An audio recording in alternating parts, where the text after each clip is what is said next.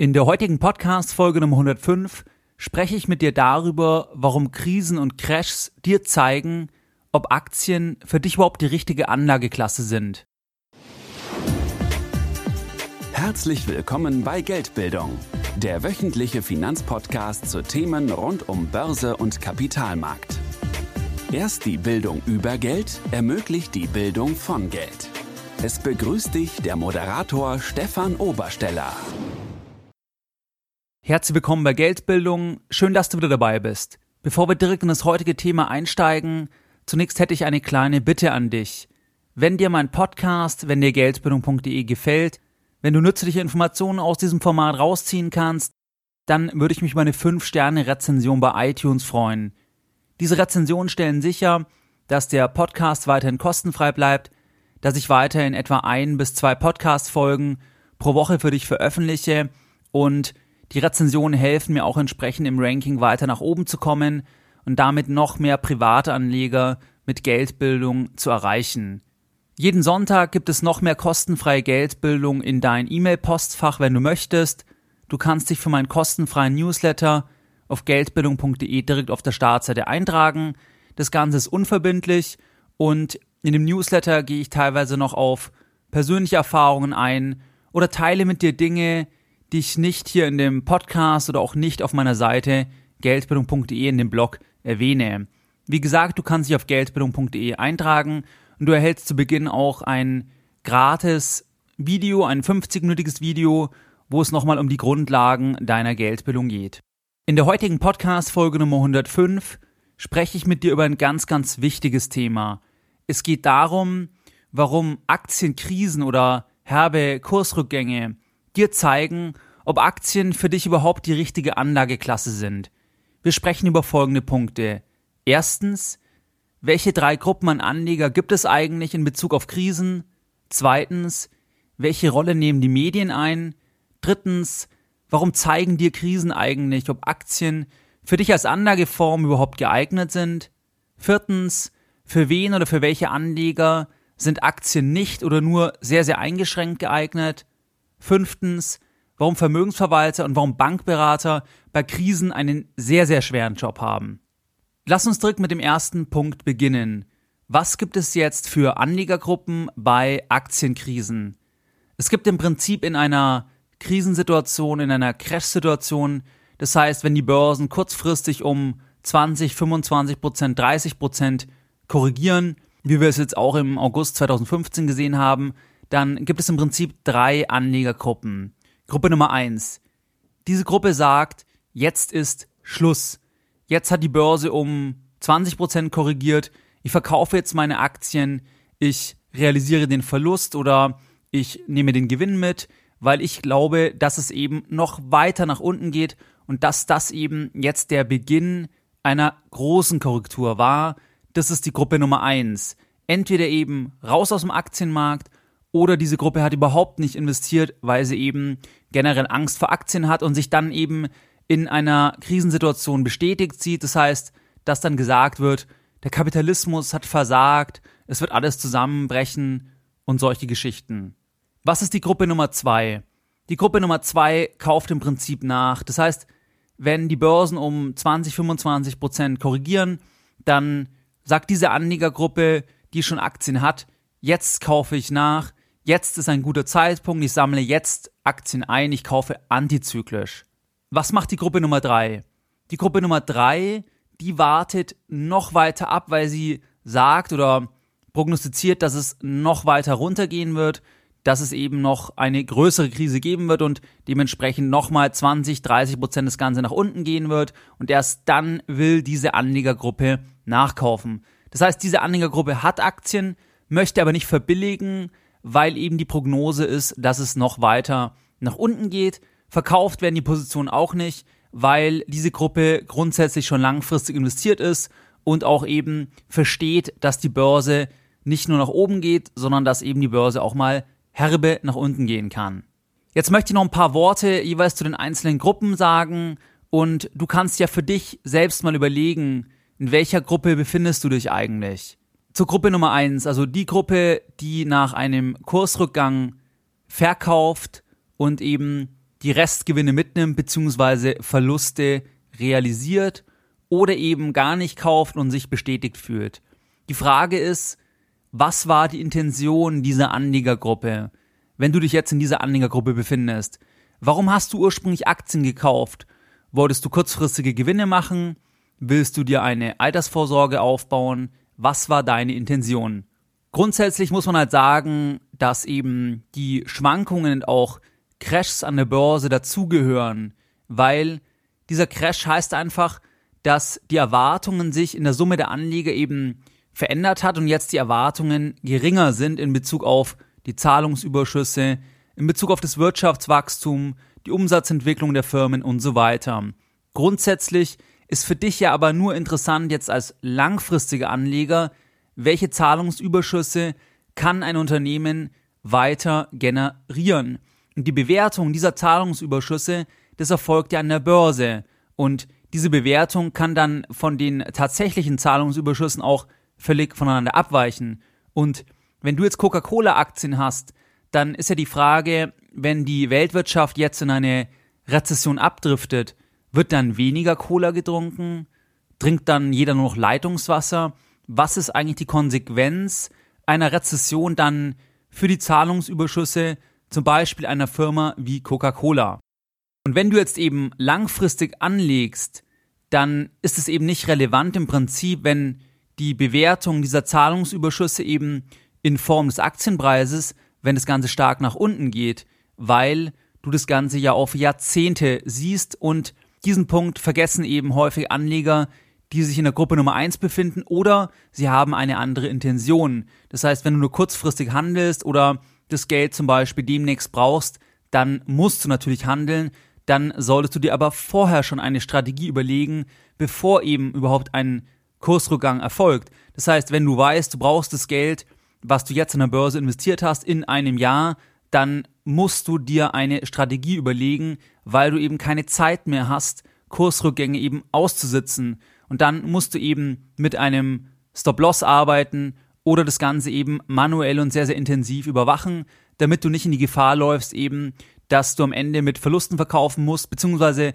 dass du dann das Geld eben nicht mehr realisieren kannst, was du zum Beispiel dann im echten Leben in Anführungszeichen eben benötigst. Ein paar Worte noch zur Gruppe Nummer zwei, also zu der Anliegergruppe, die nach einer Kurskorrektur eben sofort nachkaufen, also zum Beispiel nach 20 Prozent jetzt sagen, jetzt steige ich ein, jetzt kaufe ich nach. Hier ist halt wichtig, dass eine Korrektur von 20 Prozent nicht bedeutet, dass es jetzt weiter wieder nach oben geht. Das heißt, das kann auch wirklich sein, dass das eine Korrektur war, die eine größere Korrektur einleitet. Das weiß man immer erst im Nachhinein. Das heißt, erst im Nachhinein könnten wir dann sagen, dass diese Korrektur jetzt eben im Prinzip das Anfang einer großen Korrektur war, einer großen Krise. Das weißt du niemals in dem Zeitpunkt, wo du dich eben in dieser ersten Korrektur befindest. Das heißt, hier würde ich die Euphorie grundsätzlich ein bisschen einbremsen. Das heißt, wenn du jetzt nachkaufst, dann überlege dir immer, es kann auch viel weiter nach unten gehen. Und sei nicht zu euphorisch, weil du jetzt zum Beispiel Aktien eben günstiger bekommst, wie noch vor ein paar Monate. Das bedeutet nichts, es kann eben auch wirklich die Einleitung einer großen Korrektur sein, was wir eben immer im Status quo eben nicht beurteilen können und immer erst im Rückspiegel wissen. Zur Gruppe Nummer drei, wenn du abwartest, hier ist eben auch immer ein Spannungsfeld, weil es ist die Frage, wann ist der richtige Zeitpunkt. Ich kenne auch Leute, die bei 5000 Punkte im DAX immer abgewartet haben, weil sie erst bei 4.500 einsteigen wollten und dann ist der DAX-Stand bis über 12.000 explodiert. Die warten heute noch. Das heißt, man kann auch nicht sicher sein, dass man überhaupt dann reinkommt, weil man das eben auch erst im Nachhinein wieder weiß. Das heißt, permanent nur abzuwarten und zu sagen, ich warte, bis es noch weiter runtergeht, noch weiter runtergeht, noch weiter runtergeht, kann eine Strategie sein, bei der du dein ganzes Leben lang wartest. Wie gesagt, kann funktionieren, kann aber auch wirklich in einer dauernden Warteposition eben einfach resultieren, weil das Ganze niemals den Stand erreicht, den du im Kopf hast. War bei mir zum Beispiel lange so, weil ich auch nach der Finanzkrise erst immer dachte, ja, es geht nochmal runter, es geht nochmal runter und dann mache ich das und das. So weit runter, wie ich dachte, ist es niemals wieder gegangen. Das heißt, hier auch einfach vorsichtig sein und dir einfach von dem Punkt her das Bewusstsein, dass es eben sein kann, es erreicht diesen Stand nicht mehr. Was ist jetzt die Rolle der Medien? Die Rolle der Medien, darüber sprach ich schon öfters, dass ich diese Rolle gerade eben von der Finanzberichterstattung für sehr, sehr gefährlich halte und damit ja nicht alleine bin. Das heißt, ich glaube, dass diese tägliche Berichterstattung in hohem Maße schädlich ist für deine Anlegergesundheit, weil du eben permanent einen verstärkenden Effekt hast. Das heißt, wenn es nach unten geht, denkst du, es geht nur noch nach unten, es wird auf Null fallen, weil eben nur noch negativ berichtet wird. Und wenn es nach oben geht, dann denkst du, das Ganze geht durch die Decke, weil nur noch davon berichtet wird, dass jeder dabei sein sollte, weil jeder kostenfrei und äh, ohne Risiko Geld verdienen kann an der Börse. Das heißt, für mich verstärken die Medien eben beides in beide Richtungen und deswegen halte ich es eben für gefährlich und vor allem ermutigen eben die Medien oder die Berichterstattung in hohem Maße dazu, dass man einfach mehr handelt und das bringt in der Regel eben relativ wenig. Zumal muss man sagen, wenn man sich manche Berichte durchliest, ist die Frage, inwieweit der, der den Bericht geschrieben hat, wirklich viel von der Börse versteht und teilweise muss man annehmen, dass der selber noch nie in der Börse investiert hat oder rein einfach theoretisch irgendwas daher schreibt, aber einfach da selber keine Erfahrung hat. Weil jeder Kurssturz, auch wenn es 20, 30, 40, 50 Prozent nach unten geht, bedeutet immer, dass es Anleger gibt, die jetzt auch kaufen. Weil jeder Kurs ergibt sich ja auf der Basis von Angebot und Nachfrage. Wenn jetzt die Kurse in kurzer Zeit um 20 Prozent fallen, bedeutet es einfach nur, dass es einen starken Verkaufsüberhang gab in dieser Zeit. Der Verkaufsüberhang hat dann dazu geführt, dass eben die Preise unter Druck geraten sind und Anleger erst bereit waren, eben auf einem niedrigeren Level wieder einzusammeln. Aber es gibt eben auch Leute, die eine andere Meinung haben, nämlich die, die die Aktien den Verkäufern abkaufen. Jetzt kann man sagen, die sind alle blöd oder manchmal sind die auch clever, wie nach der Finanzkrise, weil sie eben Mut bewiesen haben und die Aktien eingesammelt haben, während alle anderen gewartet haben, Angst gehabt haben und eben wie eine Herde gleichzeitig zur Tür heraus wollten. Wenn jemand der Meinung ist, dass alle Anleger nur die Aktien verkaufen wollen und das würde der Crash oder eine Crash-Situation widerspiegeln, würde das bedeuten, dass der Kurs auf Null fallen würde.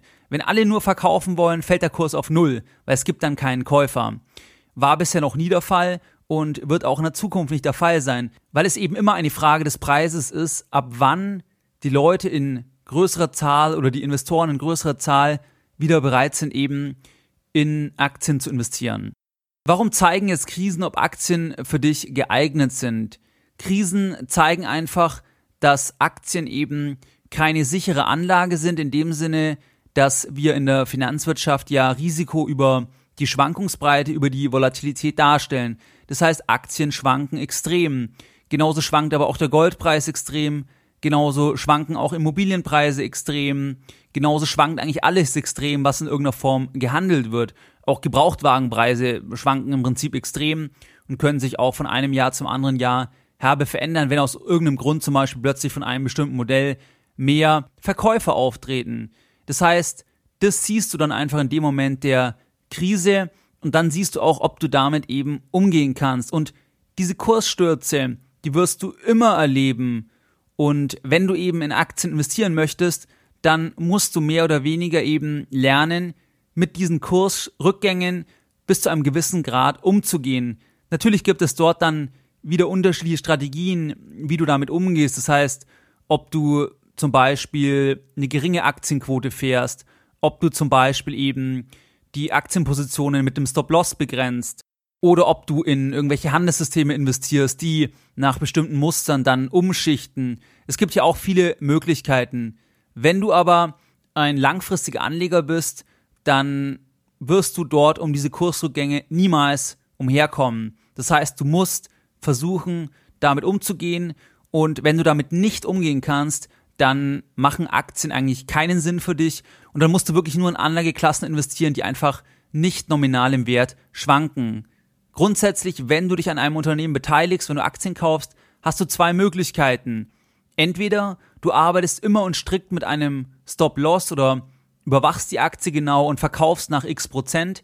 Das heißt, du begrenzt den Verlust von vornherein oder du bleibst langfristig dabei, weil du eben sagst, du willst das Ganze auf Jahrzehnte halten und du die Meinung hast, die ich auch habe, dass eben Market Timing, also das gezielte Einsteigen in der Breite nicht funktioniert, dann musst du eben diese Verluste bei der Variante 2 mitmachen. Bei der Variante 1 ist das Ganze begrenzt, aber es besteht eben die Gefahr, dass du immer sehr, sehr schnell aus dem Markt rausfliegst und Studien zeigen halt, dass das in aller Regel eben nicht funktioniert. Variante 1 wäre also, dass du zum Beispiel 10.000 Euro oder 100.000 Euro an der Börse investierst und dann einfach einen Stop-Loss einziehst bei 90.000 Euro. Das heißt, wenn die Aktien, die du gekauft hast, wenn die eben 10% fallen oder mehr, wird die ganze Sache automatisch verkauft. Damit weißt du, du kannst nie irgendwie 50.000 Euro verlieren, weil du eben aus dem Markt draußen bist, wenn das Ganze unter diese Schwelle rückt, wobei das eben individuell festgelegt werden kann. Das heißt, du könntest auch sagen, nach 15%, nach 20% oder auch nach 5%. Das kannst du ja bei den meisten Brokern kostenfrei einstellen und wie das eben zu deiner Strategie passt. Variante 1 hat den Nachteil, den sich die meisten Anleger nicht eingestehen und sich einreden, dass sie das wissen würden, dass wir eben immer erst im Nachhinein wissen, ob ein Rücksetzer jetzt die Einleitung eines großen Crashes war oder ob es einfach ein kurzer Rücksetzer war und danach weiter eben die ganze Sache gestiegen ist. Das heißt, viele Investoren wie der Warren Buffett, die arbeiten in dem Sinn ja nicht mit einem Stop-Loss, sondern der schaut sich eine Firma an und wenn er überzeugt ist, kauft er die und hält die auch einige Jahrzehnte, weil er eben sagt, die Firma wirft konstante Cashflows ab, die Dividendenfähigkeit passt, egal ob jetzt das Ganze wirklich ausgeschüttet wird oder reinvestiert wird und dann verkauft er nicht nur, weil die Aktie um 5% gefallen ist, weil er hat sich ja die Firma angeschaut und denkt eben, dass das einfach ein langfristiges, ein gutes Investment ist.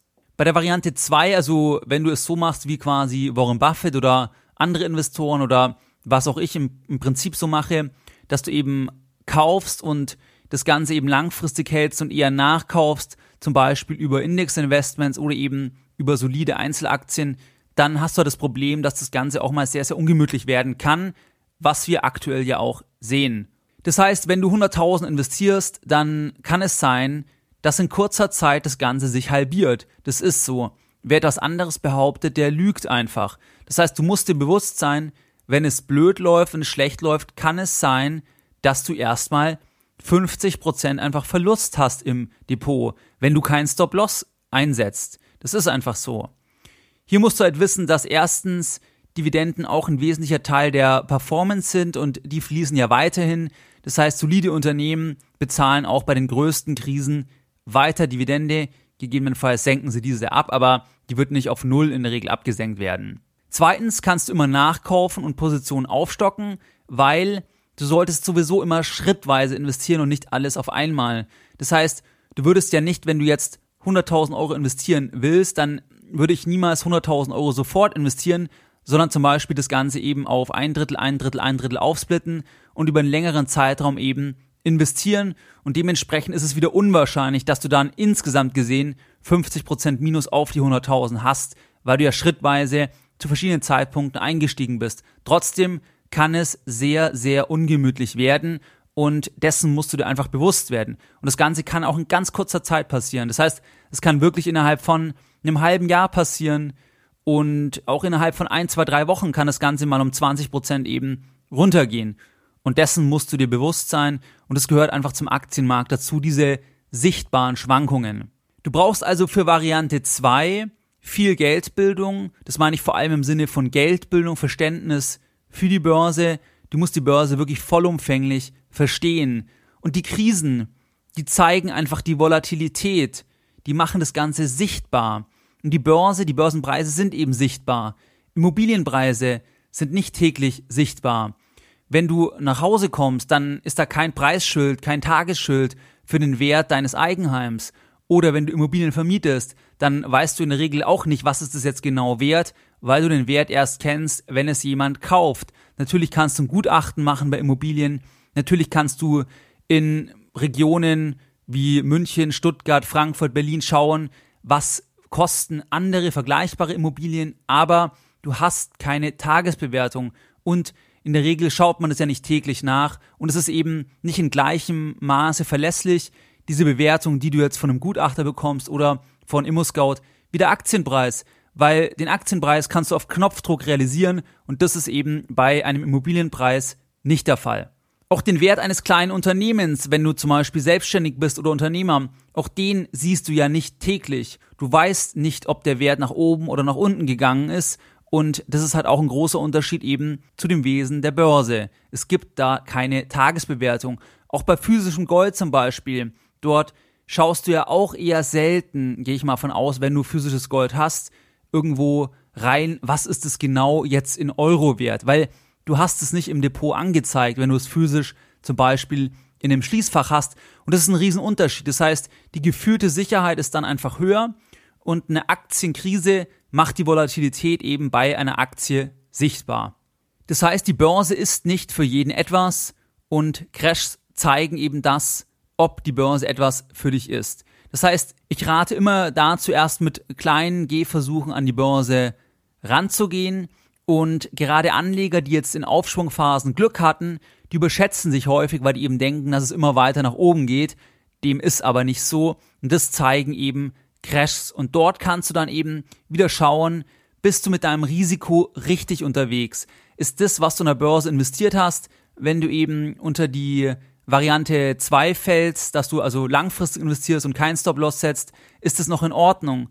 Oder gehst du zu viel Risiko ein? Schaue einfach an, ob du bereit bist, 50% Minus auszuhalten und am besten, ob du eben noch Reserven hast, wo du nochmal nachkaufen kannst, nachlegen kannst und ob du wirklich diese Langfristigkeit auf dem Zettel hast, dass du wirklich 10, 15 Jahre investieren möchtest oder noch länger oder ob das eigentlich irgendwie, ob du doch irgendwelche Wünsche hast oder Vorstellungen und das eigentlich eher nur so dahergesagt ist. Das heißt, das ist auch die Chance einer Krise oder eines Crashs, dass du eben das überprüfen kannst, ob das Ganze einfach von der Risikotoleranz in deinem Portfolio passt. Für wen sind jetzt Aktien nicht geeignet? Aktien sind für dich nicht geeignet, wenn du keine herben nominalen Verluste akzeptieren kannst in der Größenordnung wirklich 20, 30, 40 Prozent, 50 Prozent. Ausnahme, du arbeitest mit einem engen Stop-Loss oder du arbeitest mit irgendwelchen automatisierten Systemen oder du bist bei einem Vermögensverwalter oder in irgendeinem gemanagten Fonds, der eben sagt, dass er das und das anstrebt, aber erstens kostet es sehr, sehr viel und zweitens ist auch immer die Frage, ob die es dann wirklich einhalten können. Zweitens, die Börse oder der Aktienmarkt ist nichts für dich, wenn du nur kurzfristig investierst. Außer du spekulierst halt, aber dann ist es ein reines Lottospiel. Das heißt, wenn du nur kurz Zeit hast, wenige Monate, wenige Jahre, dann sind Aktien eigentlich keine geeignete Anlageklasse. Drittens, wenn du keine Strategie hast. Das heißt, ich würde mir immer vor dem Investieren überlegen, was ist deine Strategie? Möchtest du langfristig investieren? Bist du bereit, die Schwankungen auszuhalten? Kannst du nachkaufen? Wie musst du es dann aufteilen? Oder ist es doch eigentlich so, dass du nicht bereit bist, 40% Verlust zu akzeptieren, dass du nicht bereit bist, nachzukaufen? Das heißt, überlege dir vorher, was ist deine Strategie? Und hier gibt es einfach einen riesen Unterschied auch, ob zum Beispiel jemand sehr, sehr viel Geld verdient und permanent Geld nachlegen kann oder jemand, der jetzt 10.000 Euro hat, das investieren möchte, aber dann eben nicht mehr das Potenzial hat, auch nachzulegen. Das heißt, hier musst du einfach ehrlich sein und schauen, was passt eben zu dir und zu deiner Strategie. Viertens, Aktien sind nicht für dich geeignet, wenn du Garantien haben willst. Es gibt keine Garantien an der Börse. Es kann dir auch keiner garantieren, dass du in fünf Jahren auf jeden Fall sechs Prozent pro Jahr verdient hast oder in zehn Jahren auf jeden Fall sechs Prozent pro Jahr verdient hast. Eine Garantie gibt's da nicht, aber generell legen wir Deutschen meiner Wahrnehmung nach zu viel Wert auf Garantien, weil Garantien auf lange Sicht eh eigentlich Augenwischerei sind, weil auf Jahrzehnte kann dir niemand im wirtschaftlichen Umfeld irgendwas garantieren oder versprechen. An dieser Stelle einfach, du musst keine Aktien haben, aber Aktien waren in der Vergangenheit die am besten rentierende Anlageklasse und ich gehe davon aus, dass das sehr, sehr langfristig auch in der Zukunft weiter so sein wird. Da bin ich nicht alleine. Ich schaue natürlich auch, was machen andere.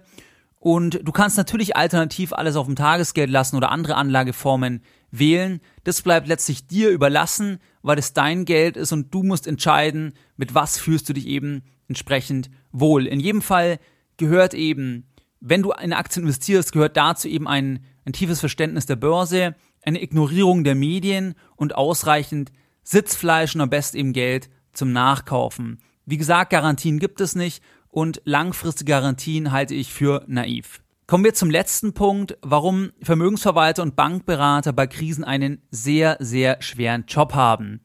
Warum haben die einen sehr, sehr schweren Job? Sie können selber nichts machen. Sie empfehlen dir konkret etwas. Das ist ja die Aufgabe einer Anlageberatung, was ich ja nicht machen darf und auch nicht mache und auch was eben meiner Überzeugung widerspricht. Ein Vermögensverwalter oder ein Bankberater empfiehlt dir ja etwas konkret. Er sagt, kaufen Sie das und mischen Sie das so und so bei und das empfiehlt er dir auf Basis eben von deinem Portfolio, von deiner Risikotoleranz und so weiter. Aber was passieren wird, ist ja völlig außerhalb von seinem Einflussbereich.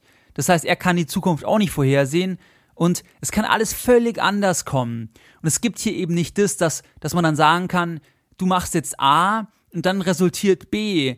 Wie zum Beispiel ein Arzt, der sagt, ich habe 500 Knie operiert, dann komme ich als Patient und dann sagt er, okay, das ist das und das, ich operiere das mit der und der Methode und dann können Sie nach x Monaten Reha wieder schmerzfrei laufen dann ist es ja eine relativ klare Sache in den meisten Fällen. Er macht es und hat da auch schon Erfahrung und dann wird eben das resultieren, dass ich wieder schmerzfrei laufen kann, was mein Ziel ist. Und das hast du an der Börse oder bei Vermögensverwaltern eben nicht und gerade so eine Krisensituation zeigt die Machtlosigkeit einfach von dieser ganzen Berufsgattung, weil keiner kann eben etwas machen und man fragt danach, was denken Sie, wie wird es weitergehen oder was empfehlen sie? Und das Problem ist, er weiß es halt selber nicht oder sie. Und das kann man ja wieder nicht sagen, weil wenn du jetzt bei einer Vermögensverwaltung bist oder bei einem Bankberater, dann muss natürlich irgendeine Hausmeinung rausgegeben werden oder eine Prognose, aber die kann eben richtig falsch sein, man weiß es nicht. Und braucht man nur die üblichen Bücher lesen oder Studien lesen, dass die halt auch nicht besser liegen wie irgendwie eine Hausfrau. Und das ist halt der Punkt, warum deren Job in der Krise eben sehr, sehr schwierig ist, weil es eben hier nicht diesen Zusammenhang gibt zwischen ich entscheide mich für etwas und dann resultiert etwas sicher. Es gibt hier einfach keine Garantie. Auch der ehemalige Chefvolkswirt der Deutschen Bank, der hat ja in dem Interview Nummer 100 gesagt, dass nach all den Jahren hat er eins gelernt, Demut in Bezug auf die Prognosen, weil man eben auch das ein oder das andere Mal falsch liegt. Und das ist halt genau der Punkt. Und mit Geldbildung möchte ich dir hier den lehrenden Aspekt vermitteln, also eher, dass du selber das verstehst und dann entscheiden kannst, weil du hast eben ohnehin immer das wirtschaftliche Risiko und ein anderer ist genauso machtlos. Jemand anderes, ein Vermögensverwalter, egal wo du bist, der kann auch keinen Einfluss nehmen auf die Politik in China oder auf das Zinsumfeld. Der kann auch nur seine Erfahrung ausspielen. Der kann auch nur dich hoffentlich eben vor großen Anlagefehlern bewahren, aber er ist in Bezug auf die Entwicklung eben auch im Prinzip machtlos. Was sind jetzt die Lessons learned in dieser heutigen Podcast-Folge Nummer 105? Deine Lessons learned in der heutigen Podcast-Folge. Es gibt drei Gruppen von Anlegern. Erstens Weltuntergang nach einem Crash. Die verkaufen mit Verluste, realisieren den letzten Gewinn oder steigen gar nicht ein und nehmen das dann als Erklärung, warum Aktien böse sind. Zweitens, solche, die nach einem kleinen Crash, also 20 Prozent, ist kein wirklich kleiner Crash, aber auch kein ganz großer, sofort nachkaufen. Dritte Gruppe, die Gruppe, die weiter abwartet, weil sie immer noch billiger im Prinzip in den Aktienmarkt einsteigen will. Medien verstärken den Druck und sind schlecht für deine finanziellen Entscheidungen. Wenn es nach oben geht, verstärken sie das, dass du denkst, es wäre sicher wenn es nach unten geht, verstärken Medien durch die permanente Berichterstattung das, dass wir denken, uns fliegt die ganze Welt um die Ohren. Krisen zeigen, ob Aktien für dich geeignet sind, ob du eben die Verluste aushältst, die du immer haben wirst, außer du würdest immer mit Stop-Loss arbeiten mit minus 5%. Aber wie gesagt, ist das auch eine Strategie, die gemäß Studien, gemäß meiner eigenen Erfahrung und auch vielen bekannten Anlegern wie Warren Buffett nur schlecht oder eigentlich nicht wirklich funktioniert. Aktien sind generell als Anlageklasse nicht für dich geeignet, wenn du keine Verluste akzeptierst, also nominale Verluste. Wenn du nur kurzfristig investieren kannst, dann ist das Ganze einfach Trading, Spekulieren, reines Glücksspiel. Keiner kann kurzfristig sagen, wie sich irgendwas entwickeln wird. Wie sich der Goldpreis entwickeln wird kurzfristig, weiß niemand. Wie sich die Zinsen entwickeln werden kurzfristig, weiß niemand Wie sich die Börsen entwickeln werden, weiß auch niemand. Das heißt, kurzfristiges Investieren schließt sich einfach mit einer vernünftigen Aktienanlage aus, meiner Meinung nach. Wenn du keine Strategie hast, dann sind Aktien auch nicht das Richtige. Das heißt, du solltest dir schon immer überlegen, was passt auch zu dir von der Einnahmenseite? Kannst du nachkaufen? Kannst du schrittweise einsteigen? Willst du wirklich 10, 15 Jahre investieren und so weiter?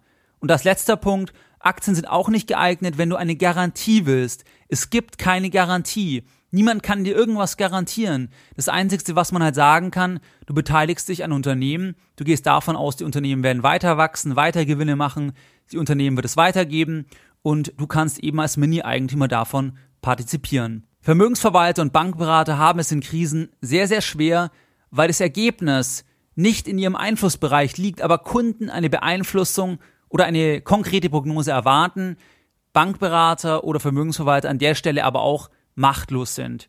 Wie du es gewohnt bist, möchte ich auch die heutige Podcast-Folge Nummer 105 wieder mit einem Zitat beenden und heute ein Zitat von André Costolani. An der Börse gibt es hartgesottene und zittrige. Und die hartgesottenen verdienen immer auf Kosten der Zittrigen. Mehr Informationen zu Themen rund um Börse und Kapitalmarkt findest du unter www.geldbildung.de. Und immer daran denken, Bildung hat die beste Rendite.